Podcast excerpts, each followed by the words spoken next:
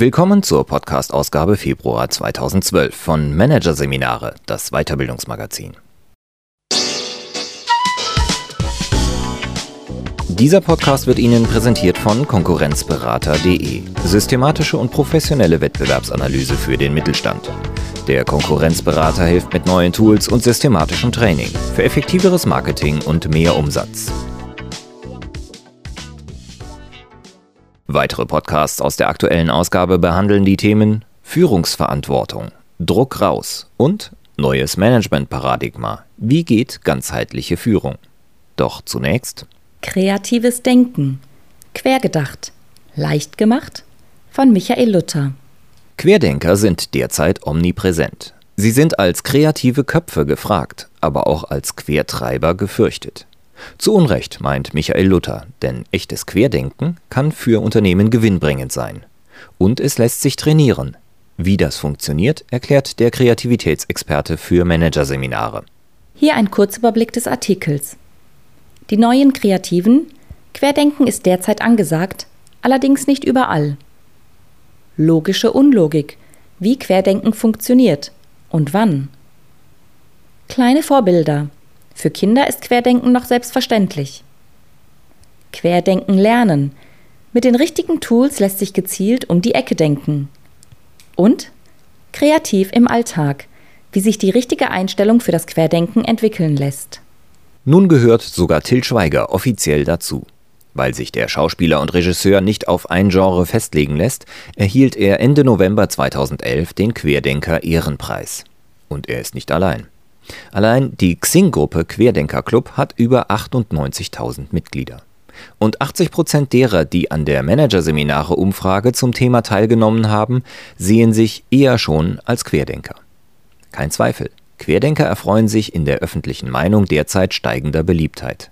Sie gelten als einfallsreich, dynamisch, irgendwie anders. Die modernen Kreativen. Trotzdem werden Querdenker in Unternehmen nicht mit offenen Armen empfangen, wie aktuelle Studien zeigen. Eine Umfrage der Unternehmensberatung Die Ideologen unter knapp 200 Innovationsmanagern und Firmenlenkern in deutschen Unternehmen ergab, dass sich nur 24 Prozent der Befragten trauen würden, einen ausgewiesenen Querdenker einzustellen. In den übrigen Firmen werden kreative Köpfe nur so lange geschätzt, wie sie sich an die Regeln halten. Denn, so das Ergebnis der aktuellen Querdenkerstudie der Kreativagentur IQDO, Querdenker gelten zuallererst auch als schwierig, als unangepasst unzuverlässig, teamunfähig und als Regelbrecher. Insofern ist es nicht verwunderlich, dass bisher vor allem solche Firmen die kreativen Störenfriede hegen, die ohnehin als unkonventionell und innovativ bekannt sind. Apple, 3M, Microsoft, Intel, Google, Virgin Airlines. Sie alle geben den Ton an in ihrem Markt und haben den Wert des geistigen Regelbrechens erkannt. Sie schätzen Querdenken als wertvolles Kapital von Mitarbeitern und Führungskräften, die etwas bewegen wollen. Deshalb fördern diese Firmen diese Ressource durch Unternehmensprogramme, Schulungen, die Gestaltung entsprechender Räumlichkeiten und nicht zuletzt durch die Akzeptanz, dass nicht jeder Gedanke sofort zu einem handfesten Ergebnis führen muss. Erfolgreiche Innovationen wie das iPhone, die Haftnotizen, Post-its oder Mehrkernprozessoren, die mit geltenden Branchenprinzipien brachen, zeigen, wie vielversprechend dieser Weg ist. Historisch geht Querdenken zurück auf den englischen Kreativitätsexperten und Denkpionier Edward de Bono. Er prägte schon 1967 den Urbegriff Lateral Thinking. Das laterale Denken bezeichnet eine Art des Problemlösens, die Vorgehensweisen und Denkschritte nutzt, die nicht auf Anhieb nachvollziehbar sein müssen, um auf Ideen zu kommen, die nicht erhältlich wären, wenn nur logisches Denken eingesetzt wird. Damit sollte eine Abgrenzung geschaffen werden zu dem logisch-analytischen Denken, das wir seit der Schulzeit kennen und praktizieren. Dieses vertikale Denken orientiert sich meist an bestehenden Mustern und bekannten Konzepten. Es ist dann nützlich, sagt De Bono, wenn es darum geht, eine gute Idee zu erkennen oder die Spreu vom Weizen zu trennen. Allein mit Logik aber kommen keine neuen Ideen, keine unorthodoxen Gedankensprünge oder umwerfenden Geistesblitze zustande. Dafür ist das nötig, was in Amerika Thinking Out of the Box genannt wird, über den eigenen, oft durch Konventionen begrenzten Horizont hinausdenken, über den Tellerrand schauen und den Rahmen des Möglichen erweitern. So wird der Prozess des Verlassens von bekanntem Wissensterrain bezeichnet um die Welt, das eigene Fachgebiet oder ein bestimmtes Problem aus einem anderen Blickwinkel zu betrachten und sich für neue Lösungen zu öffnen. Das ist leichter gesagt als getan, denn Querdenken sieht nur im Rückblick schlüssig aus, wie Edward de Bono erklärt. Die quergedachte Lösung erkennt man daran, dass sie im Nachhinein als vollkommen logisch erscheint. Aber durch Logik alleine wäre man nicht darauf gekommen. Das gewöhnliche sequentielle Denken sagt, A führt zu B. Etablierte Wahrheiten stehen im Mittelpunkt. Erfahrung und Wissen sind gefragt. Routine dominiert. In einer Welt aber, in der das Kalkulierbare heute immer mehr abnimmt zugunsten des Unbekannten, bleibt die Frage offen. Was mache ich, wenn B unbekannt ist? Oder B gar nicht die beste Lösung ist, sondern C? Genau hier beginnt der laterale Denkansatz. Mit dem Wahrnehmen dessen, was noch denkbar wäre. Dem Begutachten auch unwahrscheinlicher Lösungsideen. Dem Denken abseits der Norm. Es geht darum, bewusst den geraden Pfad von A nach B zu verlassen und ungewöhnliche Schritte zu wagen, um C zu finden und dafür über X zu gehen. So wird Querdenken zum X-Faktor der Innovation. Es geht also gerade nicht um garantierte Lösungen und sichere Konzepte, sondern vor allem um neue, noch nicht probierte Denkansätze. Das macht Querdenken nicht für alle Phasen eines Problemlösungs- und Innovationsprozesses gleichermaßen geeignet. Denn Querdenken ist kein Ersatz für logisches Denken, sondern notwendige Ergänzung. Es hilft, vorab neue Richtungen und Perspektiven zu schaffen, bevor es logisch weitergeht. Zudem brauchen auch Querdenker eine eindeutige Aufgabenstellung, was voraussetzt, dass die erste Phase eines Kreativprozesses schon mit Hilfe von linearem Denken abgeschlossen ist. Auch die spätere sorgfältige Prüfung und Auswahl der Vorschläge und der Entwurf von Konzepten in der dritten Phase des Prozesses sowie die abschließende Umsetzung ausgewählter Lösungsansätze, die vierte Phase, sind eher etwas für geradeausdenker oder Macher. Es ist die wilde zweite Phase, das sogenannte Fuzzy Frontend of Innovation, in der Querdenken gefragt ist. Dann nämlich, wenn es um bahnbrechende neue Ideen, pfiffige Lösungen, am Markt einschlagende Geistesblitze und radikale Innovationen geht, wenn bisherige Konzepte einfach zu kurz greifen und alles schon mal da war. Hier sind die wenig wahrscheinlichen Ideen willkommen, die viel Potenzial bergen, auch wenn sie hochgradig unreif daherkommen. Das ist typisch für diese zweite Phase und gleichzeitig gewöhnungsbedürftig für alle, die neue Ideen am liebsten vernünftig haben wollen oder sofort auf ihre Umsetzbarkeit prüfen. Die längs denken, Trends folgen, Routinen lieben. Kindern fällt das wilde Herumspinnen sehr leicht. Für sie ist es selbstverständlich, quer zu denken. Warum? weil sie bis zu einem gewissen Alter noch nicht in Konventionen oder Schablonen denken, sich nicht mit der erstbesten Lösung zufrieden geben und Dinge anders wahrnehmen. Erwachsene wissen, das ist ein schwarzer Punkt. Mehr nicht. Kinder erkennen darin noch ganz andere Dinge. Ein UFO, ein schwarzes Loch im Weltraum, einen Marienkäfer unter dem Mikroskop, eine Sonnenfinsternis, der Punkt auf dem I, ein schwarzhaariger Kopf von oben.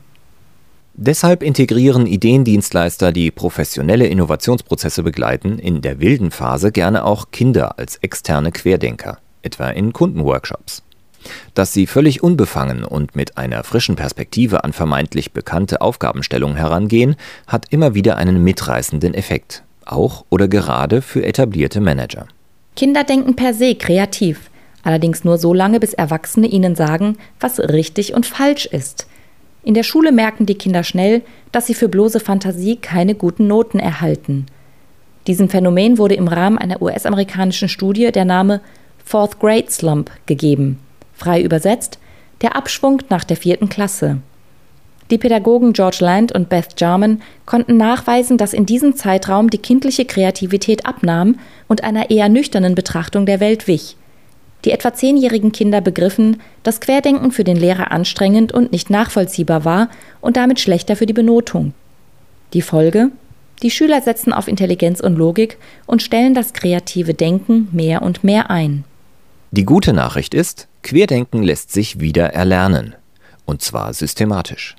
Denn verrückt zu sein hat nichts mit Unfug zu tun, sondern damit, die eigene Sichtweise zu verrücken. Dabei helfen zum einen die richtigen Techniken. Genauso selbstverständlich wie ein guter Handwerker zu einem Hammer und ein Maler zu einem Pinsel greift, verwendet auch der Querdenker Tools, die ihm helfen, seinen Bezugsrahmen schnell und kompetent zu verlassen und Neuland zu betreten. Erfahrene Querdenker haben ein ganzes Sortiment an Techniken, das sie systematisch vom Weg abkommen lässt. Beispielsweise folgende Denkwerkzeuge. Die Kopfstandtechnik. Dies ist die vielleicht bekannteste und auch für Einsteiger gut geeignete Querdenkertechnik. Sie führt in drei Schritten auf jeden Fall zu verblüffenden Einfällen, meist verbunden mit einem guten Schuss Humor, oft gekennzeichnet durch überraschende Aha-Effekte. Im ersten Schritt wird die Ausgangsfrage auf den Kopf gestellt. Aus Wie gewinnen wir neue Kunden wird also Wie können wir neue Kunden bestmöglich abschrecken? Übertreibungen in der Formulierung sind erlaubt, lockern die Gedanken und machen diese Technik auch als Aufwärmelement vor einer Ideensitzung bestens tauglich. Der zweite Schritt ist ein klassisches Brainstorming. Dafür wird die originale Fragestellung veröffentlicht und dient als Ausgangspunkt für eine gezielte Ideenfindung, unabhängig von den zuvor gefundenen Antworten. Der abschließende dritte Schritt kostet Zeit, aktiviert aber ungeahnte Querdenkerreserven. Alle notierten Antworten auf die Kopfstandfrage aus Schritt 1 werden visualisiert und dann nacheinander ins Positive umgedreht. Das führt möglicherweise zu banalen Aussagen. Widmet man diesem Schritt aber wirklich Aufmerksamkeit, gewinnt man viele potenzielle Anregungen und Denkanstöße. So kann man nach Bedarf nicht nur alle Antworten eins zu eins umdrehen, sondern nimmt jede Kopfstandantwort als Ausgangspunkt für ein eigenes Brainstorming. Die provozierende Operation, kurz PO. Dieses Tool, das auch als mentale Provokation bezeichnet wird, ist eine von Edward de Bono entwickelte Technik für fortgeschrittene Querdenker. Sie beginnt mit einem radikalen, aufrüttelnden Statement, dem das Wort PO vorangestellt wird, um zu verdeutlichen, dass es sich nur um eine Anregung handelt. Dieses PO dient als Signalwort für den Zuhörer. Achtung, hier kommt etwas Unorthodoxes. Bitte nicht gleich zurückweisen, sondern als Stimulanz benutzen. Das nachfolgende Statement ist entweder eine Umkehrung, PO, Kunden instruieren die Servicemitarbeiter. Oder die Aufhebung einer Vorannahme, PO, in unserem Geschäft gibt es gar nichts zu kaufen. Oder der Idealfall, PO, jeder Auszubildende bekommt automatisch einen Abschluss. Oder das Statement verwendet einen Zufallsbegriff. Verkauf PO Alpenglühen. Oder eine Übertreibung. PO Ein Besuch unseres Ladens dauert zwei Wochen. Dann wird diese PO-Feststellung als Sprungbrett für neue Ideen und mögliche Lösungsansätze genutzt, wobei das Wort PO die Richtung weist, hin zu dem Territorium, in dem alles erlaubt ist zu denken. Manche der so gewonnenen Ideen mögen unpraktisch, nicht politisch korrekt oder einfach Unfug sein. Ihr Wert aber liegt darin, dass sie das Denken veranlassen, sich zu bewegen, oft genug mit erstaunlichen Ergebnissen. Beispielsweise beschreibt De Bono, wie dank der Verfälschungsprovokation PO Autos haben quadratische Räder die Idee zum intelligenten Stoßdämpfer entstand. Denn natürlich wäre die Fahrt in einem Auto mit quadratischen Reifen sehr unruhig.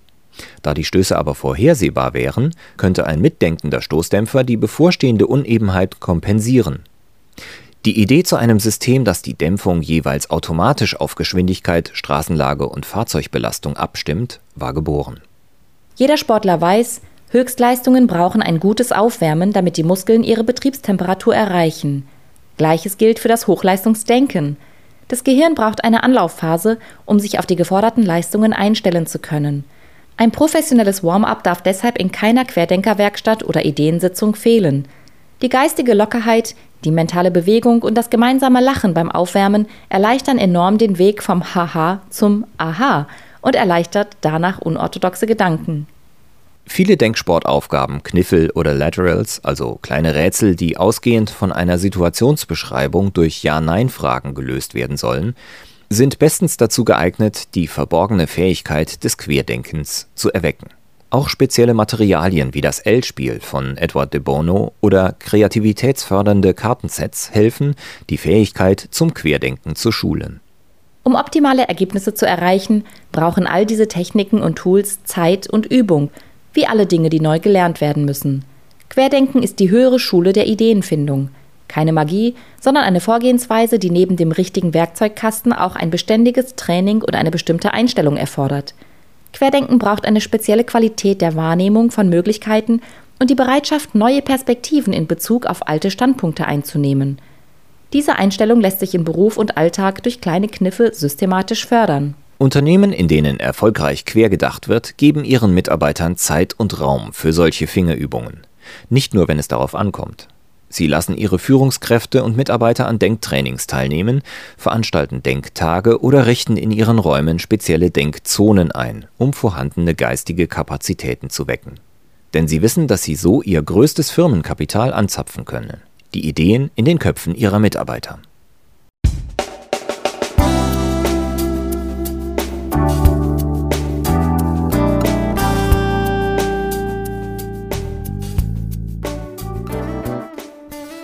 Sie hörten den Artikel Kreatives Denken. Quergedacht.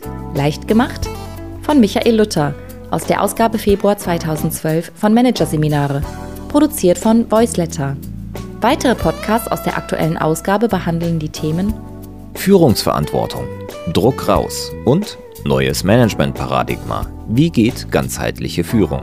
Weitere interessante Inhalte finden Sie auf der Homepage unter managerseminare.de und im Newsblog unter managerseminare.de/blog.